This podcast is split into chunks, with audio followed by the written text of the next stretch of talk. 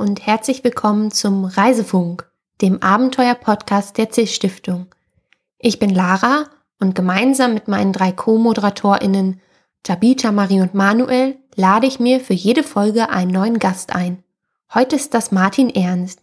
Martin hat 1991 eine Reise zu den Potters, also den Tonkünstlern, in Südwestengland gemacht und ist heute Chemiker. Viel Spaß mit der Folge. Hallo Martin, schön, dass es heute geklappt hat. Auch mit dir möchte ich anfangen wie mit allen Reisenden, die ich interviewe und dich bitten, das CIS-Prinzip einmal in deinen eigenen Worten zu erklären. Also ich hatte es so verstanden, dass man eine eigenständige Studienarbeit durchführt, dabei in fremde Länder reist, ähm, mit der Hilfsbereitschaft von Menschen rechnet und damit umgeht und ähm, viel dafür viel daraus fürs weitere Leben mitnehmen kann. Ja. War das bei dir so? Das war bei mir so, genau. So habe okay. ich mir das dann auch gemerkt. Dann lass uns doch da jetzt die, die nächste halbe Stunde mehr darüber erfahren. Ähm, wie kam es überhaupt, dass du dich für dein Thema entschieden hast und dass du dich überhaupt entschieden hast, so eine Reise zu machen? Das Thema kam ähm, einfach durch den Kontakt zu einer Galeristin in Heidelberg, beziehungsweise damals noch in Sandhausen, die gibt es sogar immer noch. Die ist mittlerweile weit über 80, aber die arbeitet immer noch als Galeristin für damals englische Keramik. Und die hat seitdem also ihr Portfolio zwar noch erweitert, aber damals war es ganz stark ausgerichtet auf diese Richtung der, der englischen Studio-Keramik. Ja. Ähm, und sie hatte also Keramiker bei sich zu Gast, die gaben auch Seminare und regelmäßige Ausstellungen. Und da bin ich eben in Kontakt mit ähm, Keramikern und auch ihren Werken gekommen. Mein Vater war ein begeisterter Sammler und ähm, letztendlich wollte ich eben mehr darüber erfahren, wie die Stücke zustande kommen und das Ganze verbinden mit etwas, was mich ähm, auch begeistert hat zu der Zeit, und zwar Buchkunst, hatte mich, also hat erstmal mit Keramik nichts zu tun, hat mich auch interessiert und ähm, da gab es ja mal das Arts and Crafts Movement und ähm, ich das, das hauptsächlich, oder nicht nur, aber auch viel mit Buchkunst zu tun hatte, auch schon im, im 19. Jahrhundert mit Keramik, ja, und der Rückkehr zu den Wurzeln der, der englischen mittelalterlichen Keramik. Und diese Dinge wollte ich verbinden und mich damit beschäftigen, wie die, ähm, die, die zeitgenössischen, also die lebenden Keramiker in England, äh, ob, ob es da noch einen Bezug gibt zu dem, zu dem Prinzip von Arts and Crafts, ähm, von William Morris. Genau, und da gab es ja zwei Dinge, die auf deiner Reise auch noch eine total große Rolle gespielt haben, nämlich das Fahrradfahren und das Fotografieren. War das was, wo du dir auch überlegt hast, okay, das sind zwei Dinge, die ich gerne mache, gucke ich, wie ich die da irgendwie noch unterbekommen kann oder hat sich das irgendwie anders entwickelt? Nee, das, das stimmt schon. Das habe ich jetzt gerade gar nicht so berücksichtigt, aber ich habe äh, auch sehr gerne fotografiert, hatte auch meine eigene Dunkelkammer das Filme war ja 1991 auch noch ganz anders als heute. Oder? Richtig, genau. Also es war eigentlich eher eine Rumpelkammer, habe ich oft gesagt, es war im Keller äh, überhaupt nicht, also äh, unter idealen Bedingungen, aber es hat einigermaßen funktioniert. Und, ähm, und Fahrrad gefahren bin ich auch gerne, hatte auch schon einige Fahrradtouren gemacht und dachte, das wäre, würde sich anbieten, das Fahrrad als äh, Transportmittel zu benutzen. Aber es war ja auch äh, bei CIS in also vielen anderen Reisen das bevorzugte Transportmittel gewesen. Ne? Ist ja auch sehr ressourcensparend, zumindest was, was Geld angeht. Und wie, wie hast du von CIS erfahren damals? Das wohl durch meinen Bruder. Der hat nämlich auch eine Reise gemacht ah. nach Griechenland auf dem Berg Athos. Und dann hat dich das so begeistert, dass dein wahrscheinlich großer Bruder dann. Großer Bruder, genau. Zwei Jahre älter. Der hatte was völlig anderes gemacht. Er hatte Mönche auf dem Berg Athos äh, besucht, was mich jetzt nicht so interessiert hätte. Ja, aber ist ja auch klar, dass man das nicht irgendwie nachmachen wollte. Ähm, aber so das Prinzip hatte mich dann halt interessiert. Und äh, so habe ich, ich, ich kann es jetzt nicht mehr so genau sagen, wie, wie ich wirklich auf die Idee kam und so weiter, aber es scheint da sich alles so ergeben zu haben. Ähm, große Ferien, man wird immer selbstständiger in dem Alter, will was allein unternehmen und dann ähm, eben die diversen Themen, die da zusammenkamen, Fahrradfahren, Fotografieren und Keramik. Okay, und jetzt erinnern wir uns doch mal zurück ins Jahr 1991, wenn wir jetzt so an deine Reise so als Ganzes denkst. Du warst ja ungefähr einen Monat unterwegs. Was ist so der erste Geruch, der dir da in die Nase steigt? Wahrscheinlich ähm, das interessante englische English Breakfast auf der Fähre. Also dieser schon etwas fremdartige Geruch von ähm, solchen Bohnen ja, und äh, diesen kleinen Würstchen, äh, die da halt äh, serviert wurden. Also äh, der, der, das English Breakfast besteht ja aus verschiedenen Komponenten, also Würstchen, so einer so Bohnen in Soße, weiße Bohnen in Soße, ähm, Toast, dem, dem, ah ja, ein anderer Geruch, der auch, der auch immer wieder kam dann, war ähm, so eine Art Standard äh, Tee, ja. Also, also ein Tee, der immer irgendwie gleich schmeckte und den man aus äh, üblichen Teebeuteln halt generiert hat, aber der eigentlich dann immer überall gleich schmeckt und nur mit überall in England meine ich jetzt und auch auf jedem Campingplatz oder in jedem jedem Atelier und den man eigentlich dann nur mit bisschen Milch genießen kann. Genau, vielleicht sollten wir zur Erklärung sagen, du hattest eine ganz ganz kreative Idee, ähm, ne, nach England zu kommen. Vielleicht magst du da noch mal genau drauf eingehen, wie du auf dieser Fähre dann gelandet bist mit dem Frühstück. Ja, also gut, ähm, auch das konnte man ja sich ein bisschen abschauen von anderen. Ne? Ähm, dass, also ich, dass man, äh, um eine Fernreise zu machen bei CIS und ohne wirklich viel Geld dafür auszugeben, dass man da doch am besten mit einer Spedition zusammenarbeitet. Das war aber damals schon, ich weiß nicht, wie es danach geworden ist, aber es war damals schon schwierig, muss man klar sagen. Also ich habe unter anderem eine Firma angerufen, die Schwarz-Weiß-Filme hergestellt hat, von der ich dachte, dass sie äh, irgendwie diese hin und her transportieren müsste. Also die Produktionsstätte war, glaube ich, in England und dachte, naja, die haben sicher irgendwie Speditionen da, die hin und her fahren. Ähm, war nicht so. Und am Ende, muss ich leider sagen, ging es nur über ein bisschen Vitamin B. Ja, also ich habe dann meinen Großvater eingespannt, der kannte noch seinen Studienfreund oder was, äh, und oder den Sohn des Studienfreunds, und der hatte eine Spedition bei bei Stuttgart. Und ansonsten bin ich überall abgewiesen worden, weil es so viele, schon damals so viele Regeln gab, dass man keine Blindenpassagiere oder auch äh, Jugendlichen oder irgendwie so Mitfahrer und, und Tramper mitnimmt, dass es eigentlich nicht möglich gewesen wäre, hätte ich da nicht irgendwie Beziehungen gehabt. Und dann bist du mit dem, mit dem, auf diesem LKW, haben sie ein Fahrrad aufgeladen? Genau, Fahrrad hinten rein. Und dann wurde ich ausgegeben als ähm, ein Beifahrer, den man bräuchte, weil der LKW hm. besonders lang war. Also wie hieß es nochmal, Konvoi, irgendwas Exceptional oder sowas. Ja. Aber du warst 17, ne? Ja, genau, genau. Und dann wurde ich natürlich auch gefragt, ähm, an, ich glaube beim Zoll oder sowas wurde ich nochmal gefragt, äh, was, was das hier soll. Und dann musste ich halt das Richtige antworten. Ja, ja Beifahrer. Konvoi okay, und du bist dann aber heil nach England gekommen. Und genau, also es war, es war sogar relativ komfortabel, ne, muss ich schon sagen. Also ich hätte ja auch nicht damit gerechnet, dass ich dann da noch richtig schlafen konnte in der Kabine bei dem, bei dem Fahrer. Ja, und dann zum Frühstück eingeladen wurde. Ähm, als ich den Reisebericht gelesen habe, musste ich schon ziemlich schlucken, weil du gleich am, am vierten Tag einen krasseren Fahrradunfall hattest. Ähm, und ja, das dann auch einfach super schlecht geht und du irgendwie noch alleine mit dem ganzen Gepäck im, im Regen, wie soll es in England wohl auch anders sein, ähm, irgendwie noch zum nächsten Campingplatz kommen musstest und ja auch immer irgendwie sehr spärlich gegessen hast, um, um Geld zu sparen, glaube ich. Ähm, wie ging es dir da in der Situation? Ja, genau. Es hat, war extrem schmerzhaft. Mein Daumen wurde da irgendwie so ein bisschen überdehnt, als ich hingeflogen bin und hat auch das Fahrrad ein bisschen beschädigt, also in so einer Kurve, wo ich dachte, ah, ich hole nochmal Schwung. Es ging wie so oft erst runter und dann wieder hoch. Und äh, dachte, in der Kurve hole ich nochmal Schwung und dann bin ich da halt vom, von der Straße ein bisschen abgekommen und letztendlich ähm, wurde ich das, wurde ich mehr oder weniger von diesem Daumen dann halt abgebremst. Ähm, und das war dann angeschwollen und so weiter. Hat halt wehgetan, wie es kennen ja die viele, glaube ich, so eine Prellung oder so eine, so eine Überdehnung. Und ähm, wurde aber besser, beziehungsweise war absehbar, dass es dann wieder besser würde, ja, dass es nicht gebrochen war. Aber also ich kann mir gut vorstellen, dass es so eine Situation ist, wo man sich denkt so, oh Gott, jetzt regnet jetzt muss ich lange fahren, so ich habe super viele Sachen dabei, ich habe Hunger und jetzt bin ich auch noch hingefahren und jetzt tut mir auch alles weh und du hattest damals ja auch kein Smartphone, wo du eben den Weg zum nächsten Campingplatz nachgucken konntest. War das so eine Situation, wo du dir dachtest so, oh Gott, was mache ich dir eigentlich oder?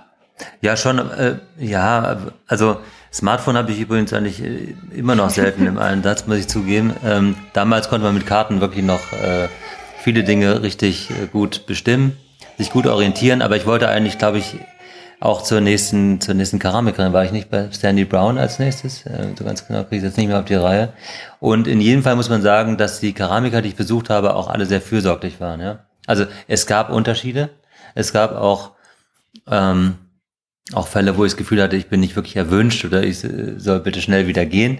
Aber gerade, ich glaube, die nach dem Unfall, die, die nächste Station war bei Sandy Brown und da wurde ich wirklich extrem freundlich aufgenommen und musste dann auch gar nicht auf dem Campingplatz schlafen wenn mich nicht alles täuscht. Ähm, da bin ich dann sicherlich erstmal hingefahren, aber später bin ich dann umgesiedelt zu Sandy. Okay, aber dann lass uns doch ähm, nochmal jetzt in das Thema gehen. Ich sehe hier auf dem Tisch auch schon so eine Tasse. Ähm, von, von wem ist die? Sandy Brown, ja. Hier okay, SB. Und das ist so eine ganz bekannte Keramik. Das ist eine bekannte, genau. Die hat übrigens auch gemalt oder die malt auch noch und das Bild hinter uns ist auch von ihr. Ähm, es ist ein sehr großes Bild, das fast nicht ins Haus passte, also durch keine Tür. also es war ganz, es war ganz knapp. Also diagonal ging das dann überall noch durch. Ich habe keine Ahnung, wie sie auf das Format kam und äh, wie sie vorausahnen konnte, dass es gerade noch so geht. Ja. War also Glück. Ähm, genau, die, also ich, ich habe äh, tatsächlich versucht, ähm, getreu dem Prinzip von Arts and Crafts und dass man eben schöne Gegenstände auch im normalen Gebrauch hat, ja, oder dass man, dass Gebrauchsgegenstände auch äh, angenehm designt sein sollten. Ja, habe ich viele Dinge immer noch so aus Keramik, ähm, Teetassen, Teekannen und so weiter, handgemacht und habe auch eine kleine Sammlung von so Teekannen und so mir zugelegt. Also ist immer noch so dein. Das, ja, also dem bin ich treu geblieben und ähm, hat sich eben erweitert bis, bis auf Kunst. Also es gibt eben ein paar Beziehungen zu den Leuten, die ich, die ich besucht habe, die sind einfach stabil geblieben seitdem. Ja, dann lass uns doch gerne hinterher noch drauf eingehen. Mich würde noch interessieren, Keramik war ehrlich gesagt was, womit ich mich nicht so beschäftigt habe.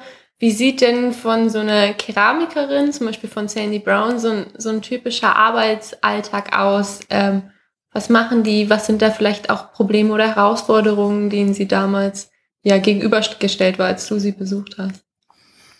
Ja, also gibt es auch Unterschiede, muss man klar sagen. Es gab eben damals schon erfolgreichere und nicht so erfolgreiche Keramiker. Also die Sandy war sicherlich ähm, auf dem auf einem guten Weg, ja, zur, zur Bekanntheit und Berühmtheit. Die war später dann auch in China eingeladen und, und, und sonst in verschiedensten Ländern hat sie gearbeitet und ähm, hatte da Möglichkeiten zu lehren und, und äh, längere Aufenthalte zu machen und sich zu inspirieren zu lassen. Und es gab andere, die saßen da mehr so in der Provinz, sage ich mal, fest, machten relativ traditionelle Ware und hatten, glaube ich, schon Probleme, die dann auch loszuwerden und davon ordentlich leben zu können.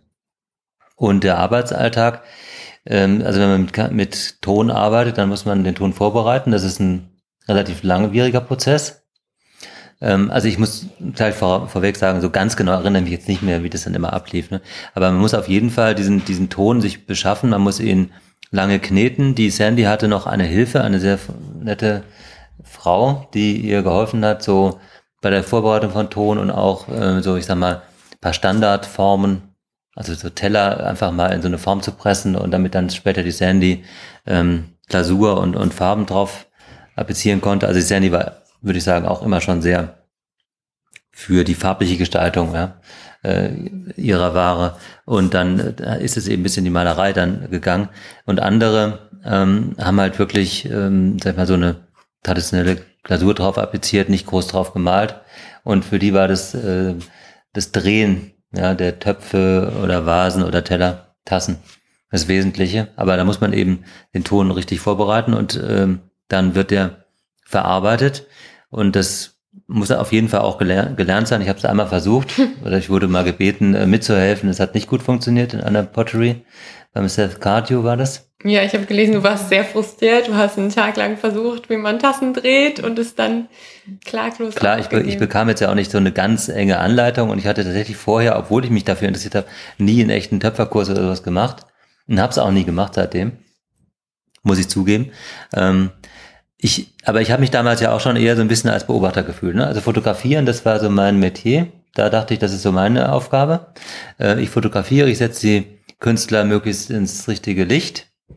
Ähm, und da habe ich mir wirklich viel Gedanken gemacht und auch später die Fotos möglichst ähm, schön abgezogen und, und wie man es halt damals noch, also ohne Photoshop, aber so händisch nachbearbeitet, wo es ging und abgewedelt und, und, und mit, mit den Fingern in der Entwicklerbrühe ähm, noch Wärme gespendet, damit es noch an manchen Stellen ein bisschen, bisschen stärker ähm, nachdunkelt oder ne, entwickelt wird. Solche Dinge, das war meins. Ton ähm, hat mir auch gefallen, aber es war mir klar, dass das einfach, ähm, das ist nicht mein Material.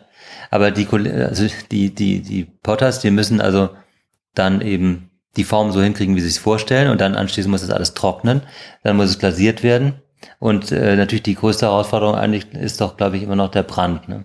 Also dann hat da jeder seine Methode, manche machen halt Holz, Holzbrand noch ganz traditionell, meinetwegen Salzglasur, wo dann eben wirklich Asche und, und Salze ähm, ja so die, die wesentlichen farbgebenden und strukturgebenden Komponenten sind, also letztendlich was aus dem Holz so rauskommt. Ähm, und wo vieles ein Zufall überlassen ist. Ja.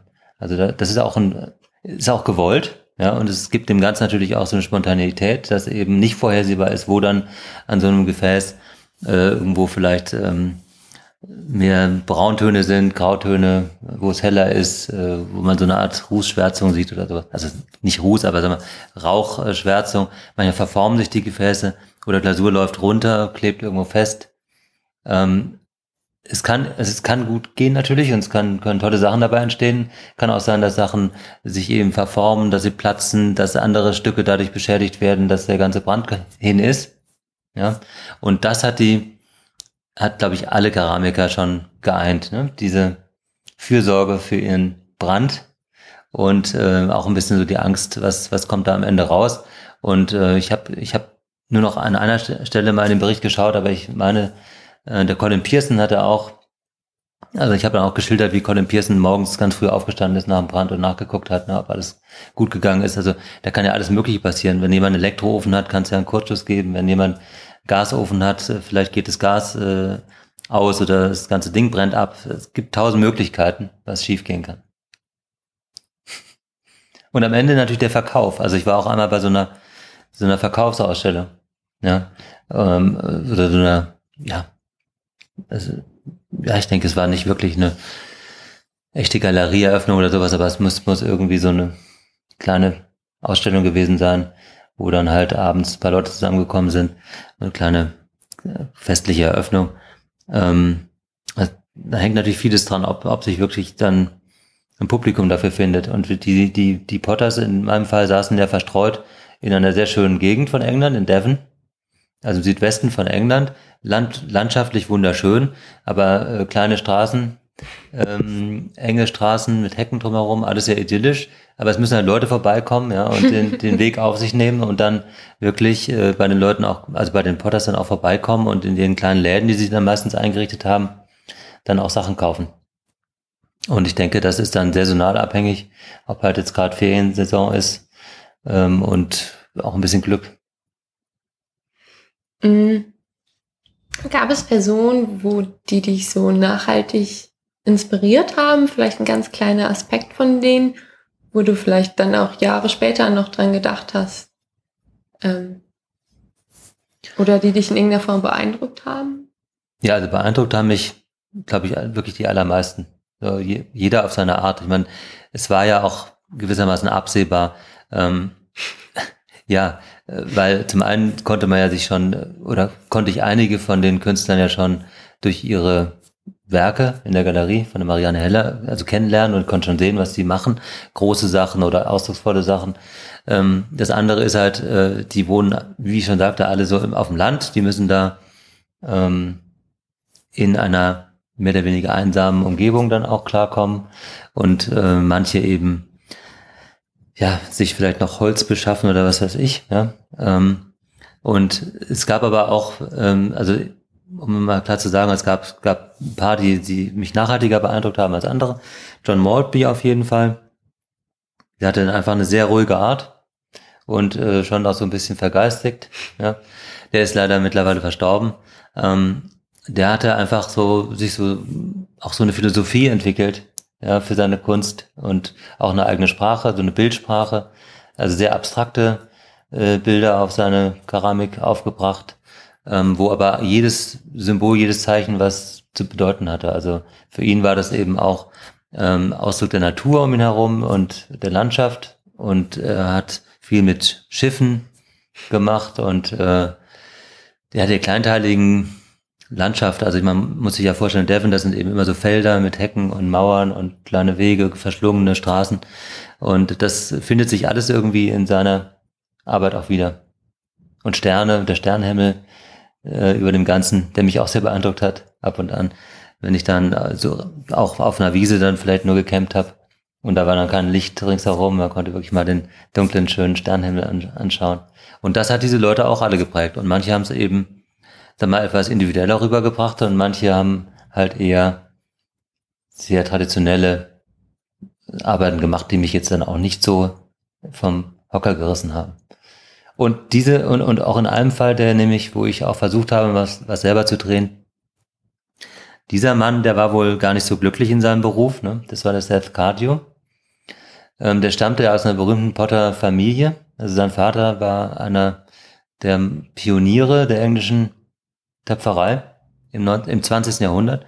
Aber der ist dann anscheinend, hat mir die Marianne mal erzählt, Marianne Heller, äh, sozusagen ausgebrochen aus seinem Leben und hat die Batterie zugemacht, ist nach Amerika gegangen und macht, ich weiß nicht was jetzt, also auf jeden Fall keine Töpferei mehr. Ich glaube, es ist eine gute Zeit, um an unsere Schnellfragerunde ähm, einzuschieben. Ich bitte dich einfach nur kurz zu antworten, aber manchmal, ähm, ja, gehe ich vielleicht doch noch länger auf die Sachen ein. Gab es einen Luxusgegenstand, den du mitgenommen hast? Irgendwas, was super schwer war und eigentlich gar von, von außen betrachtet gar nicht wert war mitzuschleppen, du aber trotzdem. Den ich von zu Hause mitgeschleppt Ja, hab. oder während der Reise. Während der Reise habe ich Keramik eingekauft, ja. Also natürlich nur das günstigste, das waren dann irgendwelche, die nannten das Seconds oder so. Ähm, und die musste ich dann, weil es so schwer war und auch die Gefahr, dass ich weitere Unfälle hätte, mit meinem Fahrrad zu hoch, habe ich es dann verschickt. Das war sicher auch ein Luxus. Ja, und ich habe auch gelesen, musste sehr schmunzeln, dass du sehr äh, schlechtes Gewissen hast, dass dein, dein Stipendiumgeld jetzt, jetzt für Teller und Tassen drauf geht. Es waren aber auch Studiengegenstände. Genau. Hast du die heute noch? Die habe ich noch alle, ja. Okay, ja, dann hat es sich ja, da hat es sich ja gelohnt. Warst du eher so der, der durchgeplante Typ der Reise oder eher so spontan und was würdest du kommenden Reisenden empfehlen? Also es war, der, der grobe Rahmen war auf jeden Fall sehr gut durchgeplant und ich konnte das anhand eines kleinen Katalogs dieser ganzen Keramiker auch machen, habe mich ähm, auch über die Marianne Heller dann an die Leute gewandt im Vorhinein, ähm, teilweise ich, ich weiß nicht mehr genau, ob ich jeden angerufen habe oder ob ich nur kleine Briefe geschrieben habe. In jedem Fall habe ich darauf vertraut, dass sie mich äh, am Ende alle mal empfangen würden vielleicht noch kurz vorangekündigt, äh, kurz mal angerufen an irgendeiner Telefonzelle, ich komme dann mal vorbei. Und da die ja auch alle mit Publikumsverkehr rechnen müssen oder ihn auch wollen, äh, weil sie ja was verkaufen wollen, hat es eigentlich geklappt. Ne? Ich glaube, an einer einzigen Stelle stand ich vor verschlossenen Türen. So dass, äh, also der Rahmen war vorgegeben und ansonsten, wann ich jetzt genau zu wem fahren würde, das war etwas äh, spontaner geplant. Und insbesondere der Abstecher nach London am Ende, der war relativ spontan, aber ganz wichtig. Warum war der so wichtig für dich? Weil ich da halt wirklich äh, mit dem Colin Pearson, den ich da besucht habe, ähm, eine langjährige Freundschaft dann gepflegt habe. Also jetzt. Und jetzt noch, ja gut, der Colin Pearson ist leider gestorben, aber seine Frau, die Leslie, ähm, mit der bin ich immer noch befreundet und dann mittlerweile mit seinen Kindern.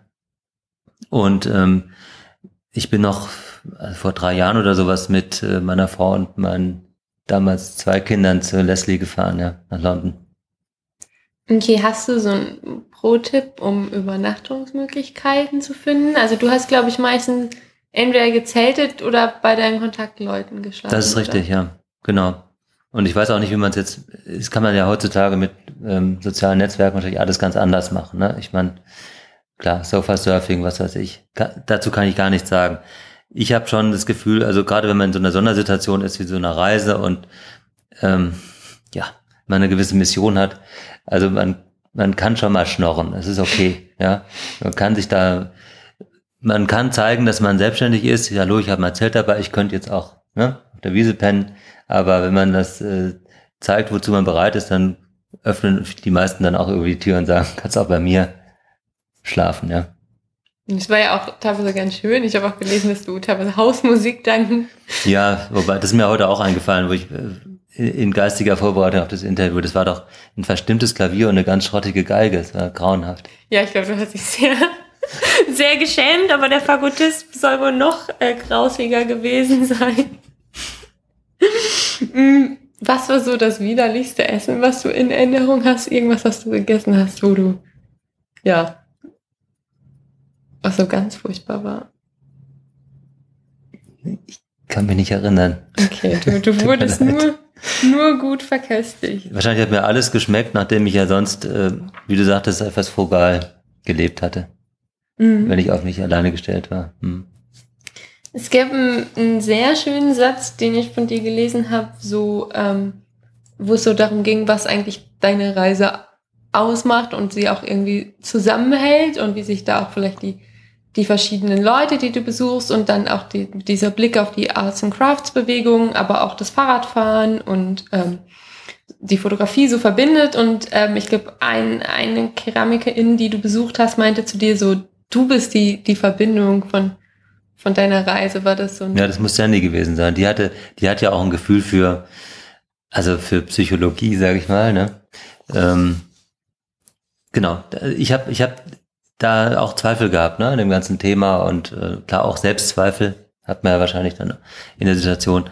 Und da hatte, hatte sie diese, also ich habe die dann auch gefragt, ne, was, was, was könnte es denn jetzt sein und wie kann man das auflösen, das Problem, weil sie eben auch jemand ist, die, ähm, die wirkt schon so, ne, die muss man sagen, ist auch eher eine mütterliche Person, ja, und auch ihr damaliger Partner hat es so ausgedrückt, interessanterweise.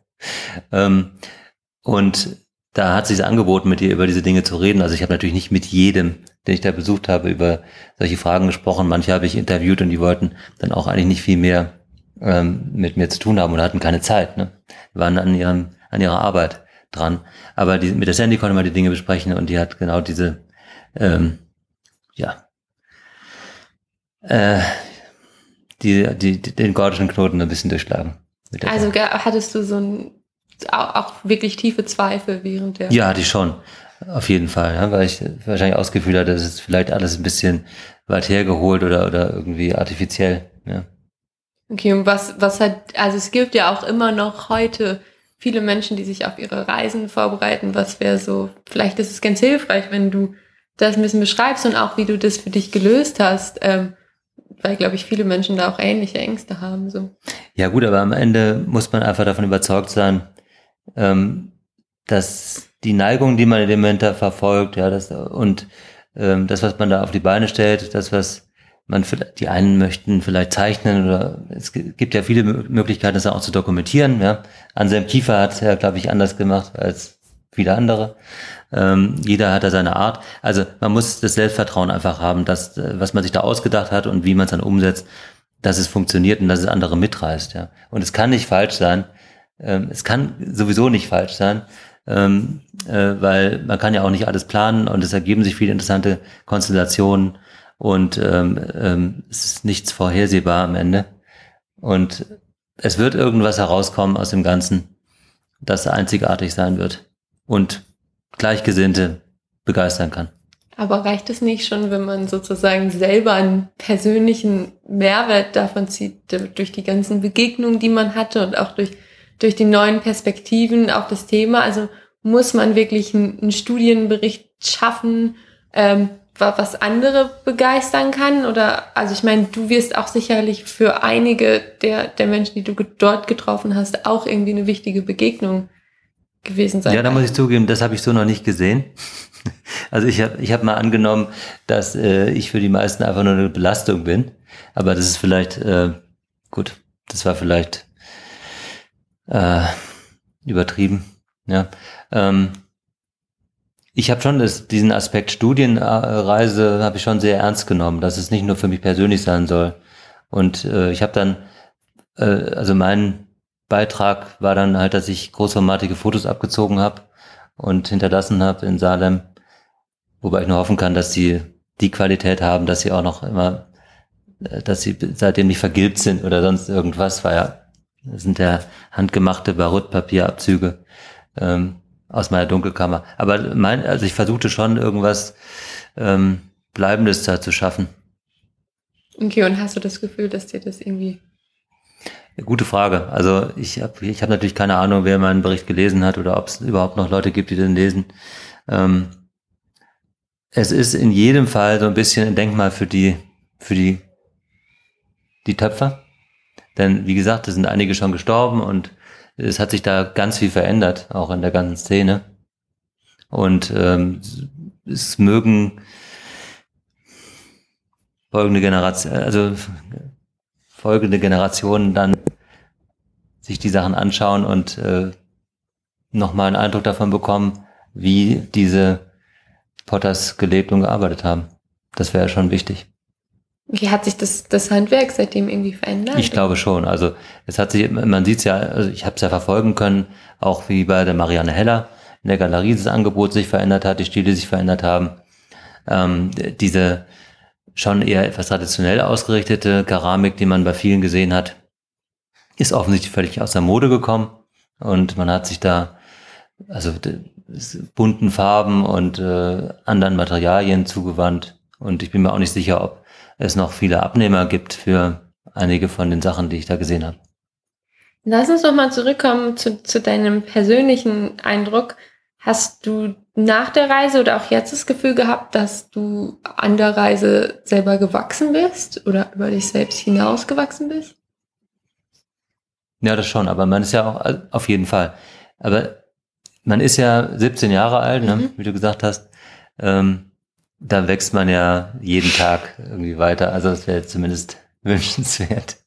Mit oder ohne Reise ist dann schwer zu sagen. Ne? Man, ich glaube, man entwickelt sich ziemlich schnell in so einer Zeit.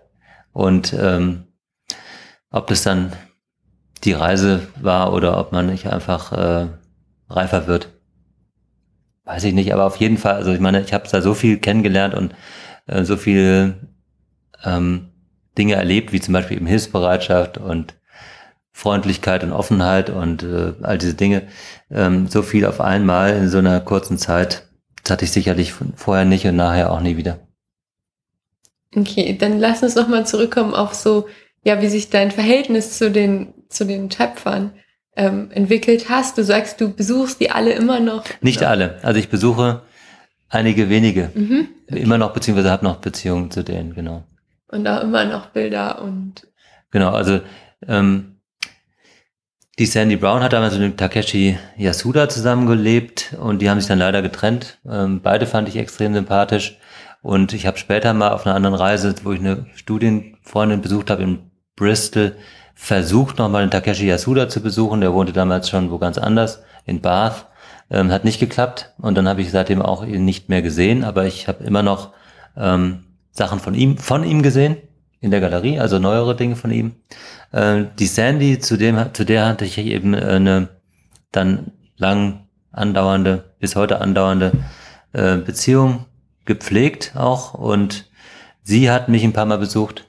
Also wenn sie in Heidelberg ist zum Beispiel, in der Galerie eine Ausstellung hat oder so, dann äh, laden wir sie auch zu uns ein. Und äh, sie kennt meine Frau und die Kinder. Und das ist, das ist wirklich sehr nett. Ähm, der Colin ist wie gesagt gestorben. Zu Leslie haben wir noch Kontakt. Aber die anderen Keramiker, die ähm, habe ich im Prinzip dann auch wieder aus den Augen verloren. Wenn reist du heute noch? Spielt das Reisen heute für dich noch eine, eine große Rolle in deinem Leben? Und wenn ja, wie unterscheidet sich das von so, einer, von so einem CIS-Reiseprinzip? Also ich habe kurze Zeit nach dieser Reise nochmal ein anderes Ziel entdeckt, das war dann die Karibik. Ja? Und es war im Zuge eines Austauschs, ja? letztlich Schüleraustauschs. Und auch da habe ich immer noch eine ähm, funktionierende Beziehung hin, in die Karibik, nach Guadeloupe. Ähm, das war also, ne, sag ich mal, noch mal ganz im Zeichen von CIS. Aber seitdem muss ich zugeben, und jetzt gerade mit Familie ist es doch eher so konventioneller, konventionellerer Tourismus, beziehungsweise man fährt in ein Ferienhaus oder so und, und genießt einfach letztendlich eher mit der Familie irgendwas und, und hat da weniger solche Studienziele. Ja. Also man muss ja dann sich jetzt auch eher darum, darum kümmern, dass die Kinder Spaß haben oder dass die ganze Familie irgendwie auf ihr, äh, ja, zu ihrem Recht kommt. Ne? Okay, aber wäre das was, was dich nochmal reizen würde? Vielleicht auch, wenn, wenn die Kinder aus dem Haus sind? Oder ist das Thema für dich irgendwie voll? Nee, nee, auf, auf jeden Fall. Ich habe auch immer wieder dran gedacht, so eine Art Reise auf den Spuren von damals zu machen und das mit der Familie und auch nochmal den, den, den Kindern zu erklären, auch meiner Frau nochmal zu erklären, wie das damals war. Und ich habe auch, ich habe es im Prinzip auch schon vorhergesehen so ein bisschen. Ich habe mich, glaube ich, auf der Reise selbst ähm, immer wieder so gesehen in der Zukunft und wie ich mir das dann nochmal angucke und äh, vielleicht unter anderen Umständen und nicht mit dem Zelt auf dem Rad und ein paar Sachen genieße, die man da so ähm, sehen konnte. Ja, also klar, ich hätte auch gerne mal in so einem gemütlichen Hotel äh, geschlafen, was man da so gesehen hat in Devon. Und habe mir vorgestellt, na, vielleicht komme ich eines Tages wieder und dann mache ich das Ganze nochmal, aber halt unter anderen Vorzeichen. Aber das hat sich noch, noch nicht ergeben. Okay, und wenn du heute nochmal so eine ganz klassische CIS-Reise machen, machen könntest oder vielleicht auch dann, wenn, wenn die Situation das hergibt und deine Kinder aus dem Haus sind, was wären so Themen außer Keramik, die dich noch interessieren würden? Also klassisch mit allen Limitationen, also mit allen Einschränkungen. Ja, genau. Des, also wenn ich sage, ich, ne? ich gebe dir, geb dir 600 Euro, also das ist der Satz heute, aber du darfst nicht fliegen und musst alleine reisen und mindestens vier Wochen unterwegs sein. Ähm, aber ich sorge mich um deine Kinder und dein Einkommen. Ähm. also ich habe ähm, eine, eine neue Passion, das sind jetzt japanische Holzschnitte. Und ähm, es gibt natürlich auch da Galerien. Ja. Also es, ist, es ist auch etwas, ähm, was jetzt nicht so die ganz breite Masse betrifft, glaube ich. Ähm, aber es gibt auch in Europa ein paar wenige Galeristen, die sich da gut auskennen und die auch Holzschnitte haben natürlich und ähm, diese Leidenschaft teilen. Und ich könnte mir vorstellen, wenn ich jetzt nochmal eine Studienreise machen sollte, dass ich zum Beispiel die besuche ja? und mir angucke und mich mit denen unterhalte, ähm, was die so haben und ähm, wieso sie das machen. Mal erkunde. Also am liebsten würde ich nach Japan fahren. Also ich meine, eine richtige Studienreise in die Richtung müsste man nach Japan unternehmen, ganz klar. Also das ist mein großes Reiseziel. Also nochmal so eine richtige Kulturreise, das wäre Japan. Und dann auch von Holzschnittladen zu Holzschnittladen. Okay, aber bei der visuellen Kunst bist du ja irgendwie geblieben, auch wenn du von, von Nische zu Nische ähm, gehopst bist, oder? Also ja, das ja, scheint dir schon irgendwie angetan zu haben. Das stimmt schon. Mm, hast du jetzt zum Abschluss noch, noch Tipps für den, zum Beispiel für den aktuellen Reisejahrgang oder auch für Leute, die uns jetzt vielleicht zugehört haben und sich überlegt haben, okay, ähm, ich könnte mich vielleicht bewerben im Sinne von, ja, wie man sein Thema findet oder wie man seine Reise angeht? Also man muss auf jeden Fall mutig sein und, und mutig bleiben bei der ganzen Geschichte. Ähm, es kostet manchmal ein bisschen Überwindung, irgendwo anzurufen. Ja. Klar, heutzutage weiß ich nicht, vielleicht schreibt man auch nur auf WhatsApp oder so. Aber damals war es wirklich so, man, ich musste zu einer Telefonzelle, ich musste da meine Pennies einwerfen und dann musste ich irgendwen anrufen, ähm, kann ich vorbeikommen, kann ich bei dir übernachten, wie auch immer. Ne? Das kostet schon eine gewisse Überwindung. Und das muss man, muss man auf jeden Fall hinkriegen, sollte man machen, lohnt sich. Das ist schon mal das Erste. Ich glaube, ähm, wenn man dazu bereit ist, kriegt man eigentlich alles gebacken.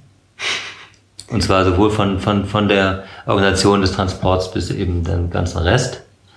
Aber das ist, glaube ich, das Wichtigste. Diese Überwindung, dann auch mal ins kalte Wasser zu springen, beziehungsweise auf andere Leute zuzugehen und sich auch auf die zu verlassen.